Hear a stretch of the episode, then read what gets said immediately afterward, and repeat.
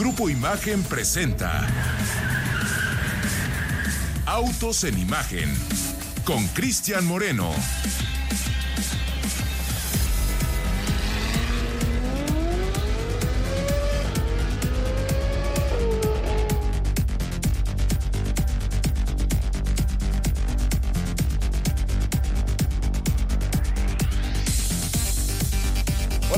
Días amigos, buenos días, no, buenas tardes amigos de Autos en Imagen, yo soy Cristian Moreno, ya arrancamos con todo el torque, hoy muchísimo torque, tenemos cuatro vehículos de los cuales vamos a hablar el día de hoy.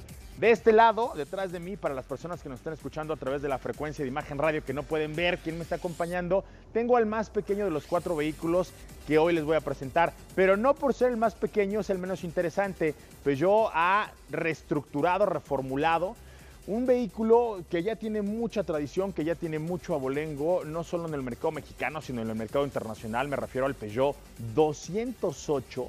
Si ustedes están pensando en un hatchback, un hatchback interesante que hoy se consolida como el referente de este segmento. Quédense porque vamos a platicar de él. Pero cuando hablo de muchísimo torque, estoy hablando de los tres vehículos que vendrán en el segundo y en el tercer bloque de este programa, porque vamos a platicar de la máxima ejecución que hoy tiene Durango en el portafolio de productos de la marca Dodge. Durango llega también con una ejecución Hellcat. Para todos aquellos que saben de lo que estoy hablando, Hellcat es el motor, el bloque más poderoso, más irreverente que hoy tiene en su portafolio de productos, vendiéndose en varios modelos la marca Dodge. Y no por ello quiero faltarle al respeto ni al Demon ni al Red Eye, pero esos se cuecen aparte. Este lo ponen en una camioneta de tres filas de asientos que se declara como doméstica no domesticada. Ese es el eslogan con el que presentan esta nueva categoría de camionetas. Son tres filas de asientos con 710 caballos de fuerza. Si escucharon ustedes esta cifra y les pareció un error o una irreverencia, no es mi culpa, es culpa de Dodge que puso este motor sototototote en la Durango. Vamos a platicar de ella en un momento y también les voy a hablar de un auto que a lo mejor tiene también muchos atributos deportivos, pero con una fórmula distinta. No se puede comparar en nada con lo que los muscle cars americanos proponen. Sin embargo, Audi, la firma de los cuatro aros, ha hecho su propio trabajo, su propio esfuerzo, su propia fórmula para ofrecernos en su categoría RS hoy un RS5 que también tiene mucho músculo para competir en su segmento. De estos vamos a estar hablando el día de hoy y también obviamente de Fórmula 1, la máxima categoría. Hace un ratito, un par de horas, acaba de ejecutar una de las calificaciones más emo emocionantes que he visto en los últimos años y es que no solo allá arriba los dos equipos Red Bull y Mercedes han hecho de las suyas para poder ofrecernos una calificación extraordinaria, también se coló por ahí el señor Lando Norris, este chamaco irreverente, a bordo de su McLaren cuando nadie esperaba que viniera a patear al avispero, se le coló a los Mercedes, se le coló a Checo Pérez y se quedó a un suspiro de la pole position del señor Max Verstappen, quien por primera vez en su historia logra tres pole positions consecutivas, una, dos y tres. La casa es suya y me refiero al Red Bull Ring, la pista en la que este fin de semana se correrá la segunda fecha que se estará disputando allá en Austria. Vamos a platicar de eso y obviamente de lo que este fin de semana nos ofrece el suplemento Atracción 360, este que se imprime todos los sábados desde hace casi 15 años en el periódico La Vida Nacional, en el periódico Excelsior. Este fin de semana nos traen moda francesa, con la cual vamos a arrancar el día de hoy, porque vamos a hablar del 208. Antes de eso, agradezco al señor Jorge Gaitán, quien está detrás de la cámara que hoy nos trae estas imágenes hasta el canal 3.4 de televisión abierta, 162 de Sky. Y allá en el estudio, mis compañeros, el señor Ricardo Poetilla. ¿Cómo estás, Ricardo? Buenos días, buenas Estimado tardes. Cristian, muy buenas tardes, amigos de Autos en Imagen. Un gusto saludarlos. Y el día de hoy, como bien mencionaste, Cristian, tenemos casa llena, invitados de lujo. Pero les prometo que en la semana les voy a estar platicando de un vehículo que fui a conocer desde muy temprano a la zona de, de Santa Fe. Se trata, se trata ni más ni menos que del Koenigsegg Gemera, un superdeportivo híbrido de ni nada más ni nada menos que de 1724 caballos de fuerza, hace el 0 a 100 en 1.9 segundos. Ah, mira. Fíjate que Fíjate que esa, esa reunioncita, esa cita mañanera, espero que tu chica no se ponga celosa. A cualquiera se le hubiera antojado amanecer así, mi querido Ricardo. Traes imágenes, traes videos. Es un vehículo que llega al séptimo mercado de lujo del mundo. ¿Sabes cuál es el séptimo mercado de lujo del mundo, Ricardo? México. Así lo es, llega a nuestro país, obviamente con todas las credenciales para hablar de lo que bien sabemos hacer aquí, que es amar a los autos. Y también tenemos por ahí ya la vocecilla inquieta, irreverente. e intromisoria del señor Héctor Ruesga. ¿Cómo estás, Héctor? Buenos días. Bien, contento. Hay muchas buenas noticias esta mañana. Días de lluvia, días difíciles en tránsito. Pero híjole, la sorpresa de Checo Pérez en la mañana, Gemera en México sin duda alguna, ya está con INSEG, es una de las marcas que más he seguido y más me puede impresionar lo que ha logrado ser este señor. Entonces, por supuesto que hay muy buenas noticias. Peugeot 208 en, el, en la galería precisamente de autos en imagen de todos los sábados, que ya muchas personas siguen sábado a sábado para saber qué autos se van a comprar este fin de semana. Pues es un gusto estar aquí con ustedes amigos y por supuesto arrancamos bien este sabadito.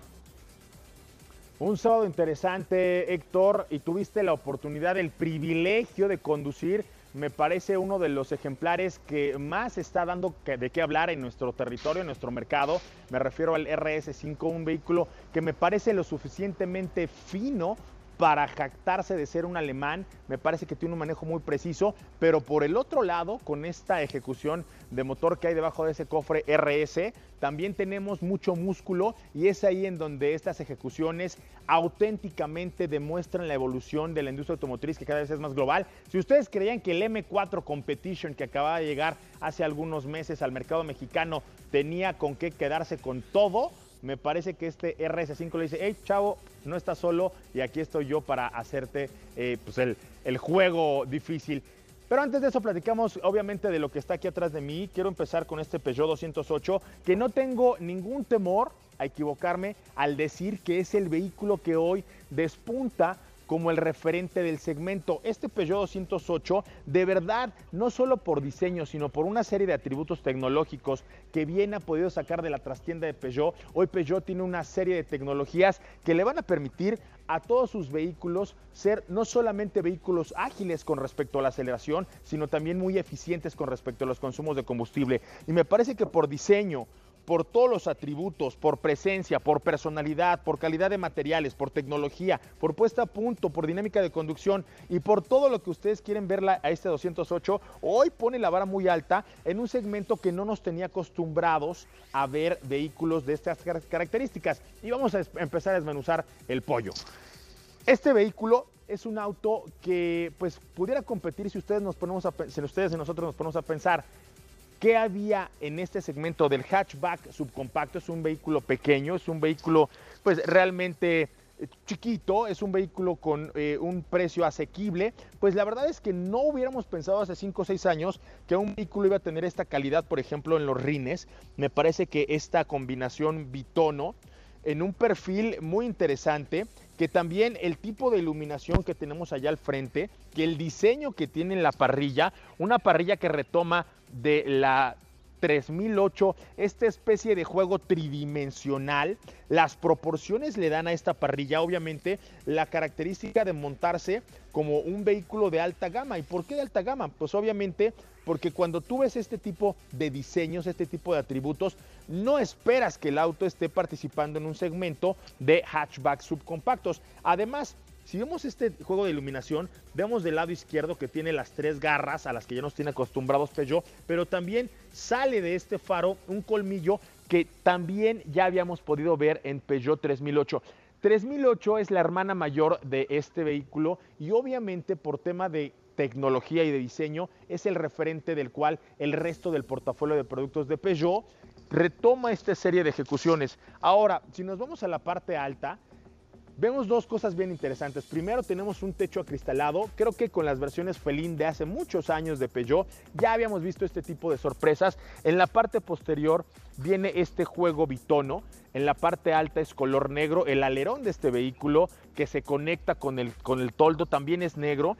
Y en la parte baja ya vemos que incorpora una de las cosas más interesantes que yo he visto en los Peugeot últimamente y es cómo conectan la calavera del lado izquierdo con la calavera del lado derecho a través de un juego que no es otra cosa sino un contraste en cuanto a la pintura. Ahí es en donde Peugeot decide poner el nombre orgullosamente de la marca y, de, y arriba de él también vemos a León Rampante. Esto también ya lo habíamos visto en 3008, así es que simplemente es como reinterpretas los aciertos que habías tenido en la categoría más grande, en la categoría de la SUV eh, subcompacta, y lo puedes colocar en otros, en otros vehículos. Así es que este es un vehículo que luce muy, muy robusto, y me refiero a robusto por la musculatura, porque tiene prominencias que lo hacen verse fuerte, y al mismo tiempo Vemos detalles como el perfil del 208, como este freno en la parte más baja del auto, que es un freno que también ya hemos visto desde los 206. No sé, Héctor, tú que eres el que más edad acumulas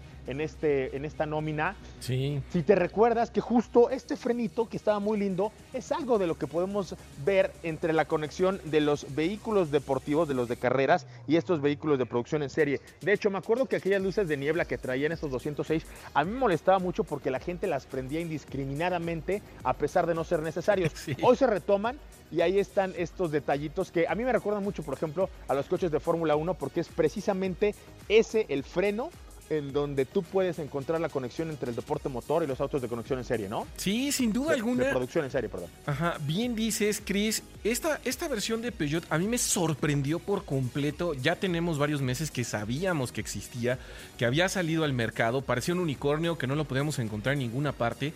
Estos toques que le da la familia de Peugeot Sport, basados en ese antecesor de laboratorio de, Le Mans, introducen ahora un motor 1.2 litros, que es sorprendente la potencia que entrega con tres cilindros. Realmente, para un coche de estas dimensiones, pesa más o menos alrededor de 1635 kilos, un poquito más de tonelada y media. Pero Peugeot no escatima y le deja alrededor de 130 caballos.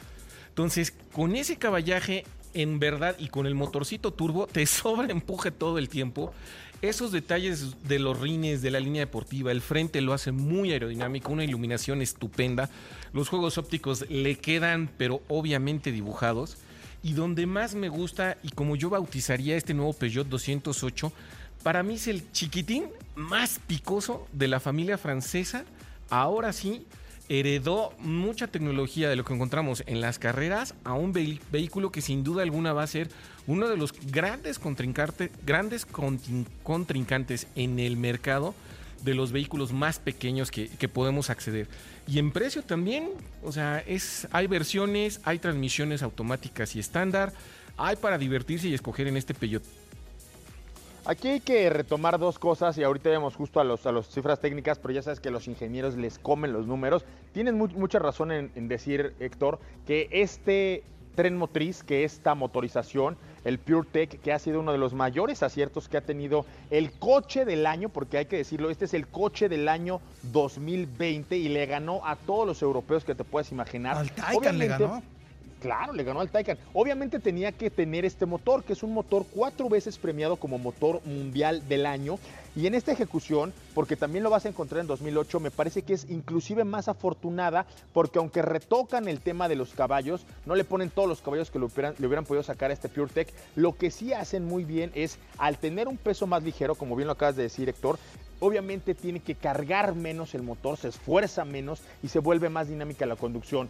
Dos detalles que quiero retomar es cuando nos estén escuchando en este momento y se imaginen este vehículo, por favor olviden todo lo que habían visto en el segmento. Me parece que la ejecución al interior, el sistema de infoentretenimiento, estas perillas, la enorme pantalla horizontal, que es una pantalla que obviamente no estamos acostumbrados a ver, a ver en vehículos tan pequeños, los controles al volante, este volante pequeñito y sobre todo este iCockpit que es algo que va a caracterizar ya con llega con una gran propuesta al exterior, al interior, la dinámica de conducción, el motor, los materiales, los acabados. Me parece que es una, un negocio redondo, una apuesta segura. Hoy 208 va a elevar la vara muy alta para que todos aquellos que estén participando en este segmento obviamente encuentren todas las condiciones tecnológicas, todas las condiciones de seguridad, Algo que no estaban acostumbrados en ese segmento a ver es la ecuación de tener una especie de garbanzo de a libra que auténticamente te ofrezca lo mejor de la tecnología europea, aquí hay que decirlo, este Peugeot 208 es un auto muy afrancesado, es un auto muy europeo, tiene una dinámica de conducción que de pronto no estamos acostumbrados a ver en hatchbacks japoneses, que son más confiables, que la apuestan más a la segura, pero creo que los riesgos que ha tomado específicamente hablando Peugeot al poner distintas cajas, por ejemplo, de velocidades. Tienes la caja de velocidades automática, que se mueve muy bien, que a lo mejor no es la de 8 que hubiéramos esperado en un, en un vehículo tan bonito, en un vehículo visualmente tan atractivo, pero que tiene 6 y que lo hace muy bien. Y también tienes una manual que para mi gusto me hubiera gustado tener más equipamiento en la versión manual porque únicamente se encuentra en la versión de entrada. Sin embargo, ya el propio mercado irá definiendo qué es lo que más compra, ya el propio mercado irá definiendo qué es lo que más busca y sobre todo creo que la marca es una marca que se ha acostumbrado a escuchar a los clientes cuando ven que los clientes le están pidiendo a lo mejor más tecnología, más equipamiento o un mix distinto en cuanto a la fórmula, lo ha traído. ¿Cómo ven ustedes muchachos los precios? ¿Les parece que está bien o los ponemos más baratos Ricardo y Héctor? Yo la verdad creo, Chris, que para todo lo que ofrece son precios bastante competitivos. Ya lo decíamos antes del corte, tres versiones, precios a partir de los 349.900 pesos. Pero retomando palabras tuyas, la verdad que eh, vale cada centavo que está costando este Peugeot 208. Me gustó a mí en lo personal muchísimo la sensación de manejo, el diseño exterior, interior, la motorización. Muy buen producto. Y además recordemos que Peugeot tiene programas muy, pero muy importantes e interesantes en servicio y mantenimiento. O sea, adquieres este coche, los precios están muy accesibles y recuerden que Peugeot está con el tema de que si no te gusta el servicio, si hay algo que no, no estás a gusto, Peugeot cumple no pagas nada, tienen una asistencia al cliente postventa, en verdad la mejoraron. Sí sabemos que años atrás fue relativamente comentada su atención a clientes, ya tiene años atrás esto, pero realmente la nueva dirección de Peugeot ya de tiempo, de tiempo para acá, desde el momento en el que cambió la línea, Peugeot ahora tiene todo, también cambió la atención postventa por completo y redondearon ahora con un producto como este. Y hay que decirlo, los 344.900 de la versión Active que se eleva hasta 394.900 para la versión Allure y 444.900 para la versión GT, están muy bien recompensadas, no solo con este programa de Peugeot cumple Héctor, sino también con cómo va escalonando el equipamiento, cómo se va convirtiendo en un auto, sobre todo más moderno, más conectado, porque también trae por ahí algunas aplicaciones interesantes que vale la pena ver para ver el estado de tu vehículo y sobre todo una de las propuestas de diseño más atractivas que vamos a encontrar en el mercado mexicano. Pero bueno, ahí quedó el 208, la recomendación de este fin de semana. Si van a comprar, si van a, perdón, si van a comprar un hatchback subcompacto, el que sea, ¿eh? de la marca que sea, del color que quieran, de la tecnología que sea, antes de comprar lo que vayan a comprar, vayan a ver el 208 porque es un referente. Este es el que marca la pauta del segmento. Vean lo que ustedes van a comprar, cómo se compara con este 208 que auténticamente hoy llega a imponer las reglas del segmento. Y de ahí nos pasamos a otro, que es este vehículo que me encanta, el RS5. Estamos frente, está frente a nosotros, estamos viendo uno de los vehículos tal vez más afortunados de la familia RS porque hemos estado viendo en fines de semana pasados cómo le fue al RS-Q8, al RS7. Hemos visto cómo cada uno de los vehículos de este segmento, de esta categoría, está ofertando algo bien interesante. Sin embargo, me parece que el RS5, que es el que estamos hablando en este momento, retoma por un lado todo el poder, todo el músculo que estamos acostumbrados a ver con estas siglas RS, y por otro lado, recupera el refinamiento que estaríamos acostumbrados a ver en un vehículo de la familia de los cuatro aros. Audi ha tenido a bien poner a punto los detalles de este auto para anunciarle al mundo que es un vehículo deportivo, el ronroneo, los rines, las calaveras, estos acentos en color negro piano al exterior, que me parece que le dan este toque de buen gusto, pero no se queda ahí. Pone, por ejemplo, unos rines en color dorado que son estos rines que para la familia RS ya se están convirtiendo en una buena costumbre. Están montados en un RIN 20, un RIN 20 en un, coupé de estas características, y digo coupé por el corte, no porque no tenga cuatro puertas. Tiene cuatro puertas, pero tiene un corte coupé. unos rines de este tamaño en este vehículo, con las proporciones que tiene, me parece que es el primer grito de autoridad que le da al mundo. La parrilla, acostumbrados ya en la familia RS, es en color negro, pero lo más interesante es ver cómo los contrastes, este es color blanco, pero los contrastes que se dan entre los cuatro aros que son todos negros, entre los tintes, entre los detalles en color rojo con la letra R, es algo de lo más interesante que vamos a encontrar, no solo en Audi, me parece que en cualquier otro vehículo del segmento, y obviamente es un grito de autoridad para decirle al mundo, hey, estoy aquí, vamos a encenderlo, y ahí encontramos también una de las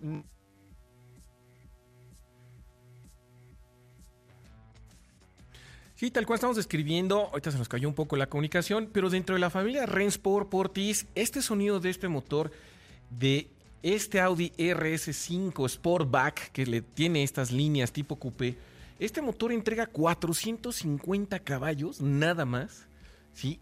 Y acoplados a este matrimonio que Audi nos tiene acostumbrados a su sistema de tracción 4, el cual es sorprendente cómo se puede agarrar y desplazar el vehículo a bajas y altas velocidades estos días lluviosos en autopista. Lo único que sientes es que el vehículo es mucho más seguro de cualquier otro que hemos probado. Chris, te tenemos de regreso.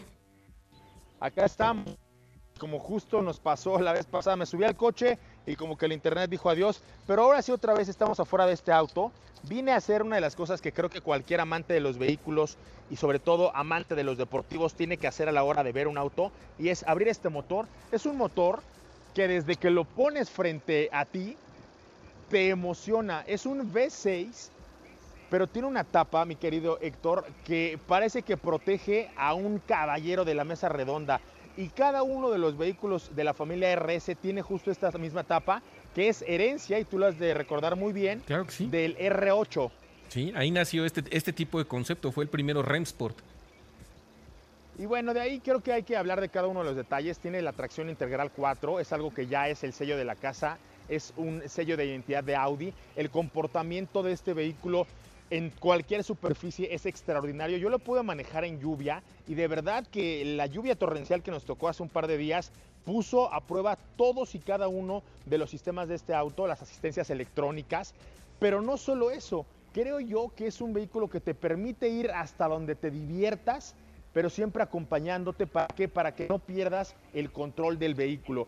La fibra de carbón que está expuesta, por ejemplo, aquí al interior, si vemos los acabados, acabados que a lo mejor otras marcas apuestan por ponerlos en algún metal o en algún eh, detalle de madera. En el caso específico de Audi, en RS, nos, ven, nos, nos permiten ver esta eh, fibra de carbono expuesta, pero solo es parte del entramado que tiene tecnológicamente hablando. Y ahí sí quisiera que me dijeras tú, Héctor, ¿qué te pareció toda la tecnología que hay a bordo de este RS5? Desde que empezamos a ver este año los nuevos lanzamientos de la familia RS de Audi, y realmente la electrónica a bordo es sorprendente las aplicaciones y cómo te conectas al vehículo. Yo llamaría cómo te lo pones cuando te subes a bordo. Pareciera que te pones un traje hecho a la medida cualquier extensión del volante o de palanca de velocidades te quedan muy perfecta, o sea, no, no batallas en moverlas o en tocarlas. Y el manejo, cómo el coche trabaja sus componentes mecánicos y electrónicos, cómo te transmite esa sensación cuando lo vas conduciendo a baja o alta velocidad. La respuesta es sorprendente del motor. Tiene inclusive muy buena economía de combustible, considerando que es uno de los monstruos precisamente de, de potencia que podríamos encontrar en el mercado y te podría decir que es el hermano más desobediente de la familia. No es el que tiene el motor más grande, porque la, familia en RS7 y en RSQ8 tiene los 8 cilindros, y abajito en el, uno, en el, en el A3 eh, ya, ya, hay una ya hay un pequeño motor. Este es el que se quedó en medio, pero no le escatimaron en tecnología y en potencia. El toque de los rines entre dorado y titanio le dan una excelente combinación. El coche se ve de todos los ángulos, hace combinación con los retoques de fibra de carbón que tiene. Y es uno de los que sí tendría en la colección, ¿por qué no? Así es, este es un V6, como bien lo dices, es un V6 de 2.9 litros que es capaz de desarrollar 450 caballos de fuerza, pero ojo, 443 libras pie de torque. Esa ejecución del torque y en qué momento lo entrega me parece de lo más afortunado. A cargo de administrar esta potencia está una transmisión, una caja automática, obviamente doble embrague, ocho cambios que te permite administrar este caudal de torque y al mismo tiempo darle un desahogo para que cuando seas capaz y estés en posibilidades de ir por encima de los 200 kilómetros por hora, la velocidad máxima, supuestamente velocidad máxima, porque saben que los RS los pueden llevar un pelito más arriba, es de 250 kilómetros por hora, pero por el momento ya tenemos este auto, un Que hoy pone en alto el nombre de la familia RS, que saca pecho que echa mano de la tecnología, que tiene una puesta a punto privilegiada, que te ofrece detalles al interior, buenos materiales, buenos acabados, un sistema de infoentretenimiento que no me sorprendió, pero la verdad cumple y cuando compras un vehículo de estas características es a lo mejor lo último en lo que deberías dejarte. Antes de eso vienen otros detalles desde cómo ponen, por ejemplo, el entramado de las costuras, para los asientos, estos asientos que tienen ribetes y si nos ponemos algo exquisitos se parecen en mucho a la parrilla. Ahí tienes costuras rojas expuestas y tienes una serie de detalles al interior y al exterior del auto. Ya nos describías tú muy bien Héctor el color eh, cobre titanio que tiene estos rines que me parece de esos detalles, esos, esas mancuernillas en el auto que te permiten tener un atleta de alto rendimiento con smoking. Sí, sin duda alguna, la palanca también de velocidad es algo que ya tenía tiempo en no ver. Está forrada en alcántara, al igual que el volante y parte de los interiores. Entonces le da un toque de elegancia y hasta la suavidad cuando pones la mano encima de la palanca de velocidades. Desde ahí te das cuenta que estás en un RS. ¿Cuánto pagarías por este, Héctor? Ah, alrededor de un millón seiscientos por ahí. Regresamos.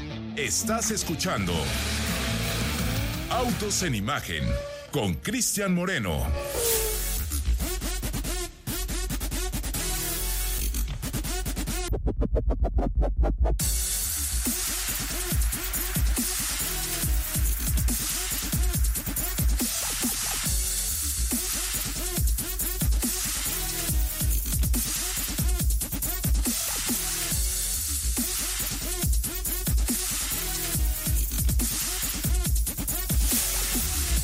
Amigos de Ocho en Imagen, ya estamos de regreso y ahora sí lo vamos a hacer a bordo de una de las maravillas tecnológicas que tiene la industria automotriz en este planeta.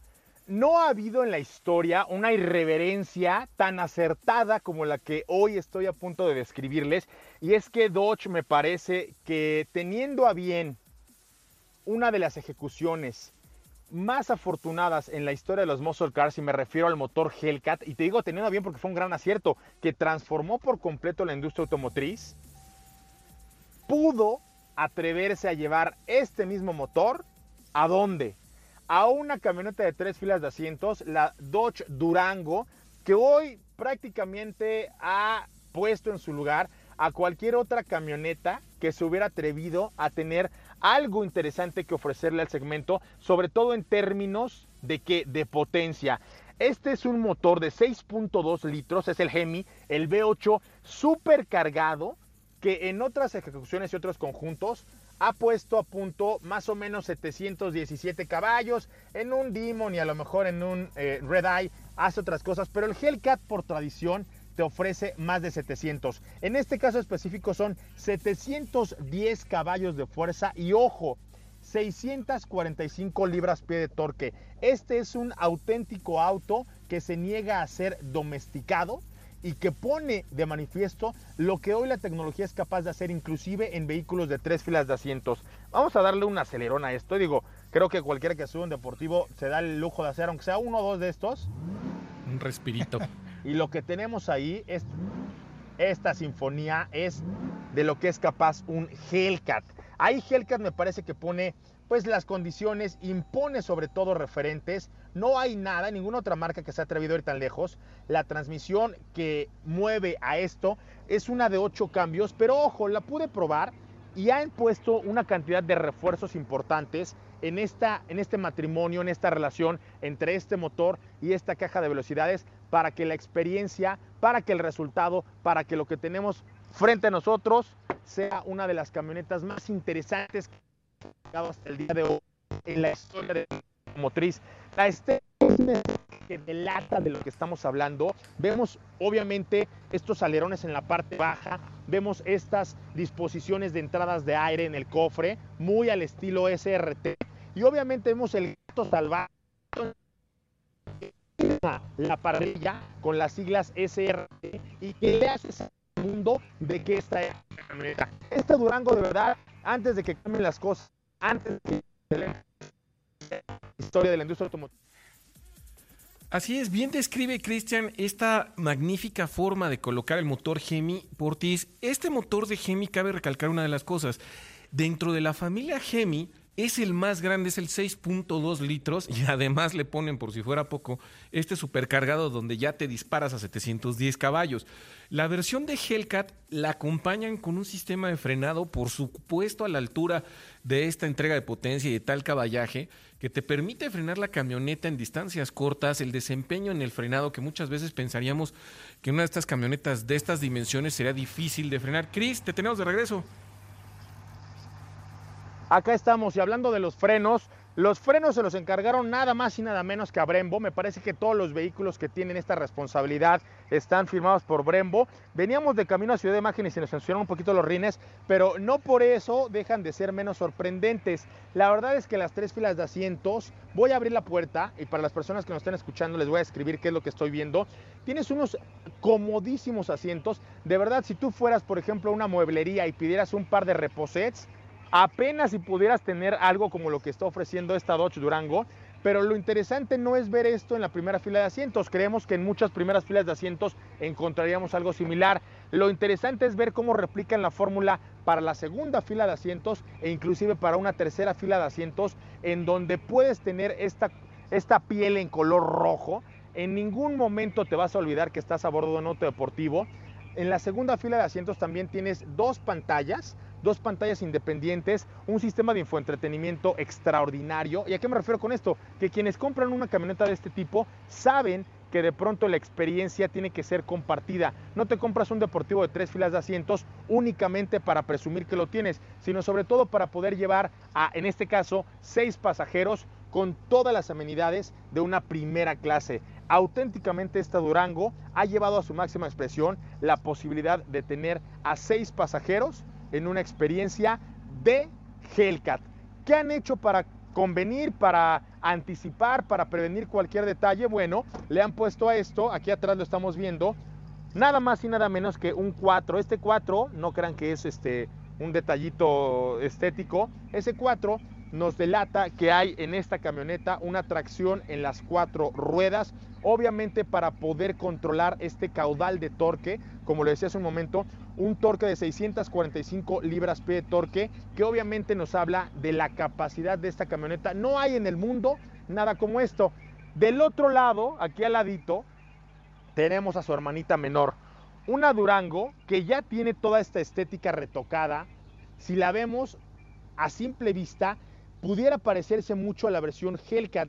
Inclusive los rines, estos rines, del otro lado tenemos rines más oscuros, de este lado tenemos rines más cromados. Me parece que es lo suficientemente atractivo visualmente porque tenemos exactamente el mismo cofre, tenemos entradas de aire en la parte superior, tenemos exactamente la misma parrilla, tenemos las, las siglas SRT, tenemos los labios en la parte baja de la camioneta, pero ¿qué pasa? A esta le pusieron toda la estética y lo único que le faltó para llegar a consagrarse en la historia es este motor Hellcat.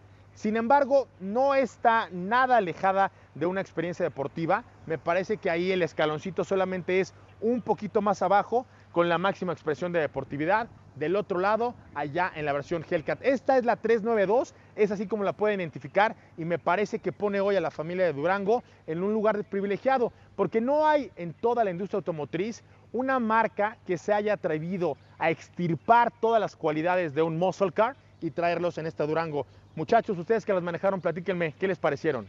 Sí, sin duda, Chris, yo tuve oportunidad de manejar esta eh, Durango con motor Hellcat. Es una delicia desde el momento en el que oprimes el botón de encendido, escuchar este gran rugido del motor, sabes que tienes que guardar cierto respeto ante todo el, poder de este motor V8 supercargado. Y sin embargo, y a sabiendas de que me vas a regañar, Chris, fíjate que le encontré, le encontré un modo eco a esta Hellcat y la verdad que pues sí beneficia bastante el consumo de combustible. Se lo quité luego, luego, digo, probé, probé todos los modos. Pero sí, sin duda es una delicia manejarla en ciudad, no es tan complicado tomando en cuenta, digo, las dimensiones del vehículo, la verdad que, que, vale muchísimo la pena. No tuve oportunidad de manejarla en carretera, pero supongo por lo que nos platicas que es un, un excelente demonio. Fíjate que a mí me gusta mucho el manejo que tiene, inclusive para estacionarse, la maniobrabilidad es bastante cómoda, los espejos te ayudan bien para retroceder, las cámaras de reversa con las que las equipan te ayuda bastante, tiene el control de crucero adaptativo que en carretera Portis es lo que hace la diferencia a veces y la iluminación, las ópticas, yo la, la llegué a manejar de noche y también ilumina de una manera estupenda el tablero. Y allí es donde viene una magia que SRT le coloca estos vehículos.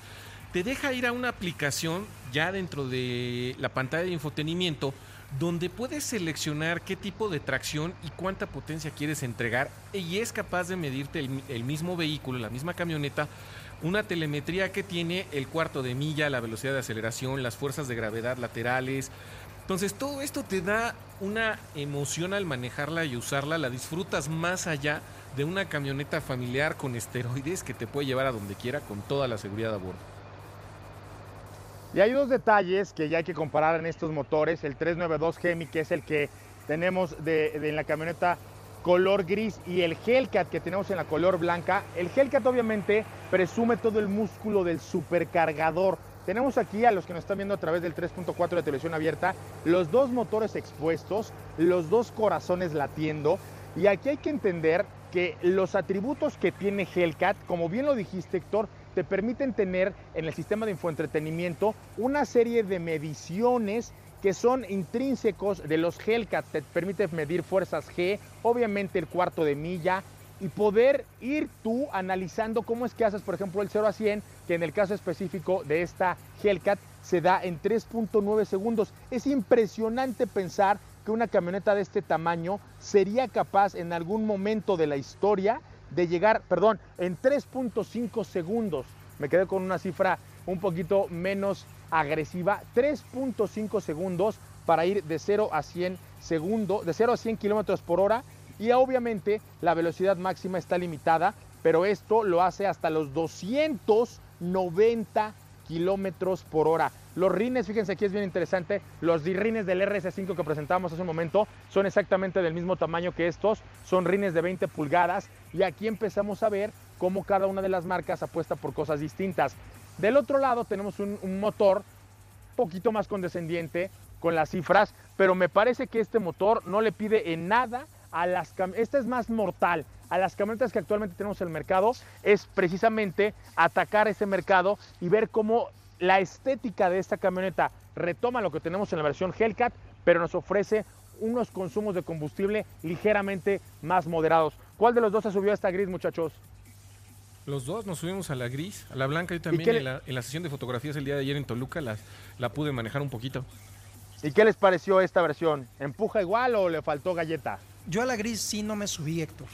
¿No? Solo a la, a, la, blanca. Sí, no, después de subirte a la Hellcat, este, supercargada, sin duda alguna, nunca más vas a encontrar algo parecido. O sea, es brutal la diferencia de potencia y de manejo.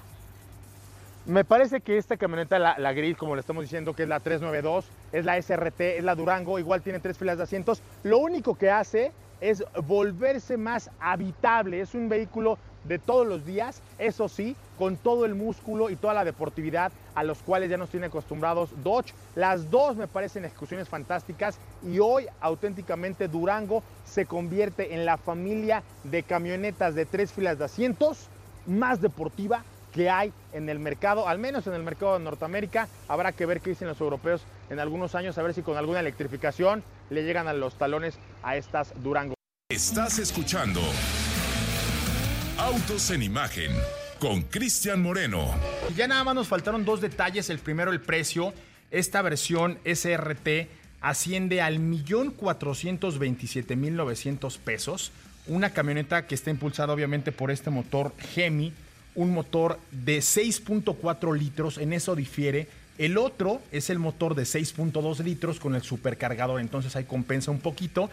En cuanto al equipamiento, la verdad es que está extraordinaria. Esta camioneta tiene 19 bocinas con eh, este sistema de audio Harman Kardon. El paquete es un paquete que tiene un alto desempeño con respecto al SRT. En la versión más, eh, pues, más poderosa que es la Hellcat, hay que pagar 2 millones 55 mil pesos por un motor V8 super cargado de 710 caballos de fuerza 475 caballos de fuerza contra 710 caballos de fuerza. Quien compra una obviamente no está interesado en la otra y no por los caballos, sino porque a lo mejor el uso que le van a dar una con respecto a la otra es distinto. Las dos tienen esta tracción integral. Me gusta mucho el color de los asientos de la Hellcat, este color Demonic rojo. Red. Así es, así le ponen. Y me parece que son muchísimos los detalles que quienes compran una Hellcat están dispuestos a merecer, a pagar. Lo bueno, lo bueno cuesta. Y no siempre es dinero. Un día que quieran uno de estas, así cuando ya sean viejitos y estén en su casa, quiero una. Ya no hay. Vamos a estar con puros eléctricos, Sí, ¿no? De hecho. Estas dos, créanmelo, para todos aquellos que coleccionan vehículos, estas dos van a pasar a la historia como camionetas que a lo mejor nunca en la historia de la humanidad se van a volver a fabricar. Punto, no hay más. Vámonos a la Fórmula 1 porque el señor Checo Pérez hoy amaneció inspirado, aunque no contaba con la astucia de el señor Lando Norris, los Red Bull haciendo de las suyas allá en el Red Bull Ring. 1-3. Vamos a escuchar, ¿no? Lo que dijo el señor Sergio Pérez, ¿les parece? tener el paquete más nuevo eh, aerodinámico creo que hemos hecho un buen trabajo entonces una buena vuelta al final pero ha sido un fin de semana complicado Eh, ayer teníamos un problema en el auto que lo encontramos esta mañana y a partir de ahí hemos eh, ido progresando un poco pero sí eh, bastante trabajo y hemos eh, progresado bastante que fue la clave el día de hoy Eh, y, y que tenemos una buena posición de salida para mañana entonces lo importante será mañana tener una buena carrera una buena arrancada y a partir de ahí manejar nuestros neumáticos para tener una buena estrategia y pelear por la victoria. Una buena arrancada es lo que espera el señor Checo Pérez el día de mañana. Y no por nada, porque creo que hizo el trabajo, lo hizo bien, entiende el coche, atinó en cuanto a los movimientos. Lo de Lando Norris está bien. Lando Norris es un chamaco que ya en la carrera pasada también se le había metido enfrente a Checo. Y sin embargo, ¿qué pasó? 10 vueltas y se tuvo que almorzar a este McLaren. El mismo Lando Norris hoy está declarando que si le dan la oportunidad, que si tiene la ventana, que si se le hace, va a ir a atacar a la pole position, o sea, va a ir a atacar a Max Verstappen. Cuidado, aunque Lando Norris es un tipo inteligente, no se compromete por comprometerse, es un piloto que si ve la oportunidad de llevarse la victoria, la va a pelear. No creo que McLaren esté hoy al nivel de carrera, se lo, lo explicamos el día de ayer, cuando vas a una vuelta, pones todo para que tu coche te dure una vuelta lo pones muy ligero de combustible, le pones los neumáticos que se van a desgastar más rápido pero que te van a dar mejor agarre y también haces una puesta a punto a una vuelta, que no es más de un minuto. Ya estábamos viendo los tiempos. Pero ¿qué pasa? Cuando son 71 las vueltas que tienes que dar, pues no solo como piloto, sino también como equipo te tienes que preparar para una serie de situaciones que te vas a ir encontrando. Como qué tal se calienta el motor, qué tal el auto va degradando los neumáticos, qué tan bien puedes administrar la potencia, porque veíamos algunos equipos que andaban muy bien a una vuelta y que arrancaban muy fuerte, como el mismo Ferrari, pero que ya a mitad de la carrera se nos iban desinflando. Mismo Mercedes, que hoy es un muy buen auto, pero que castiga mucho los neumáticos, inclusive más de lo que los castiga el mismo Red Bull. Entonces, a una vuelta muy bien, el señor Lando Norris me encantó. Es un chamaco que además es, es de estos que, que- que molestan, que meten la jiribilla. Se baja del coche y dice, me encantó ver que toda esta ola naranja me vino a apoyar. Ustedes saben que la ola naranja es la ola de Max Verstappen, porque es- Claro. son, son los colores de, los holandeses, ¿no? y él como su coche es naranja, gracias por apoyarme. O sea, este tipo de, de- de alegría que le imprime a Fórmula 1 un piloto como Lando Norris es la que necesita hoy la máxima categoría, obviamente para disfrutarse, para ir a ver carreras interesantes. Va a ir a poner lo que tenga que poner, va a ir a poner la pimienta de la carrera. No creo que sea un rival ni para Mercedes ni para Red Bull. Y posiciones muy interesantes, ¿no, Chris? El 1 de Verstappen y el 3 de Pérez va a dejarle a Red Bull pues hacer estrategias ahí bastante interesantes. Estrategias que los mismos directivos de Red Bull esperaban tener con su equipo. Hoy están jugando en equipo. Hoy Checo Pérez va a ser la cuña que amalgame la presión que puede ejercer Red Bull sobre Mercedes. Ahora, otra cosa, algo que me parece que les va a dar mucha tranquilidad y llegó en un gran momento, es la confirmación del señor Lewis Hamilton con Red Bull, perdón, con Mercedes-Benz. Ahí está la traición. Es la confirmación de Lewis Hamilton con el equipo Mercedes por dos años más. Recuerda que él había llegado a esta temporada con un contrato de un año Ajá. y que lo firmó a, Sí, a eh, punto de arrancar la temporada. Hoy trae dos años más confirmados y dos años que le van a dar al mismo Mercedes la tranquilidad de trabajar con un piloto con el que saben que van a poder contar en el mediano plazo. Y eso, eso es algo de lo que hoy tiene muy claro Hamilton. ¿Por qué? Porque es un piloto maduro, porque es un piloto que le está metiendo el hombro al equipo, que saben que no están en su mejor momento, pero que él dice, aquí estuvimos en las buenas, hoy que la tempestad se ve dura, hoy que Aquí vemos que tenemos un equipo del tamaño de aquí estamos, aquí seguimos y aquí vamos a estar dos años más. Entonces, eso me parece que le va a permitir trabajar a Mercedes también con otra filosofía, con, con una paz distinta. Es como si al señor Héctor Ruiz Gaboy le lleva un coche de estos que no se le encuentra el problema por ningún lado y le digo, no te preocupes, tengo tiempo para que lo arregles. Y entonces él va a empezar a pensar de una forma distinta a que si yo llego y le digo, ¿sabes qué? Lo quiero para pasado mañana porque me voy de viaje. Pues obviamente la cabeza se revoluciona a una velocidad distinta. Y hasta aquí el señor Jorge Gaitán. Jorge, ¿cómo estás? Buenas tardes. ¿Cómo estás, Cristian? Amigos de Autos en Imagen, excelente tarde para todos ustedes. Pues sí, interesante todo lo que está sucediendo en la máxima categoría. Sobre todo, como bien dices, esto pues asegura realmente una continuidad para el equipo Mercedes, tomando en cuenta que eh, al año que entra van a cambiar las cosas, se van a poner muy parejas y creo que esta, eh, pues esta firma por parte de Hamilton, te digo, le da mucha seguridad al equipo y pues aparte, no por nada, siete veces campeón del mundo. Siete veces con hambre de que sean ocho, porque creo que es también a lo que le está apostando Hamilton. Algo de lo que referías, Jorge, es el año pasado viene ya una transformación importante en cuanto a la puesta a punto, la evolución y el desarrollo de los equipos. Recuerden que por el tema de pandemia, durante todo este año lo único que hicieron fue un copy-paste del auto que tenían el año pasado y le hicieron algunas adecuaciones, pero estuvo limitado el desarrollo tecnológico que hoy ofrece la máxima categoría. Y esto en todas las categorías del mundo. ¿Qué va a pasar? El año que viene va a haber condiciones distintas, hay apuestas a largo plazo y una de ellas me parece que es la de Mercedes, que no lo olviden, el hecho de que hoy Mercedes esté en estas condiciones es circunstancial porque es una aplanadora auténticamente. Mercedes es un equipo ágil, inteligente, con presupuesto, con talento, con una serie de personalidades que hoy están trabajando para corregir los errores. Les había tocado bonanza prácticamente toda la era híbrida desde que cambiaron los- las plantas de poder, así le dicen ahora la- las unidades de potencia, pues es distinta, ¿no? Antes cuando había los turbos, pues le iba muy bien a Red Bull y ahí tuvieron cuatro campeonatos de parte del señor Sebastián Vettel. Hoy las cosas son distintas. El año que viene también las cosas van a cambiar significativamente y de ahí para el Real. ¿Cómo va a estar mañana la- la- la- el resultado, Jorge, para irnos? Yo creo que 1-2 para el equipo Red Bull.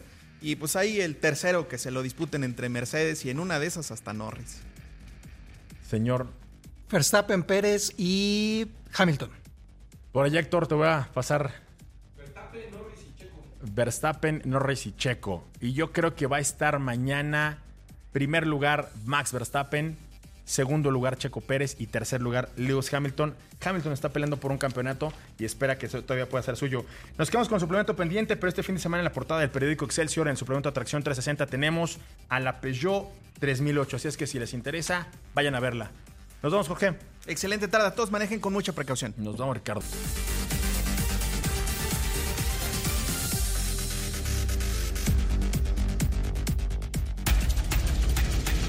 Grupo Imagen presentó Autos en Imagen con Cristian Moreno.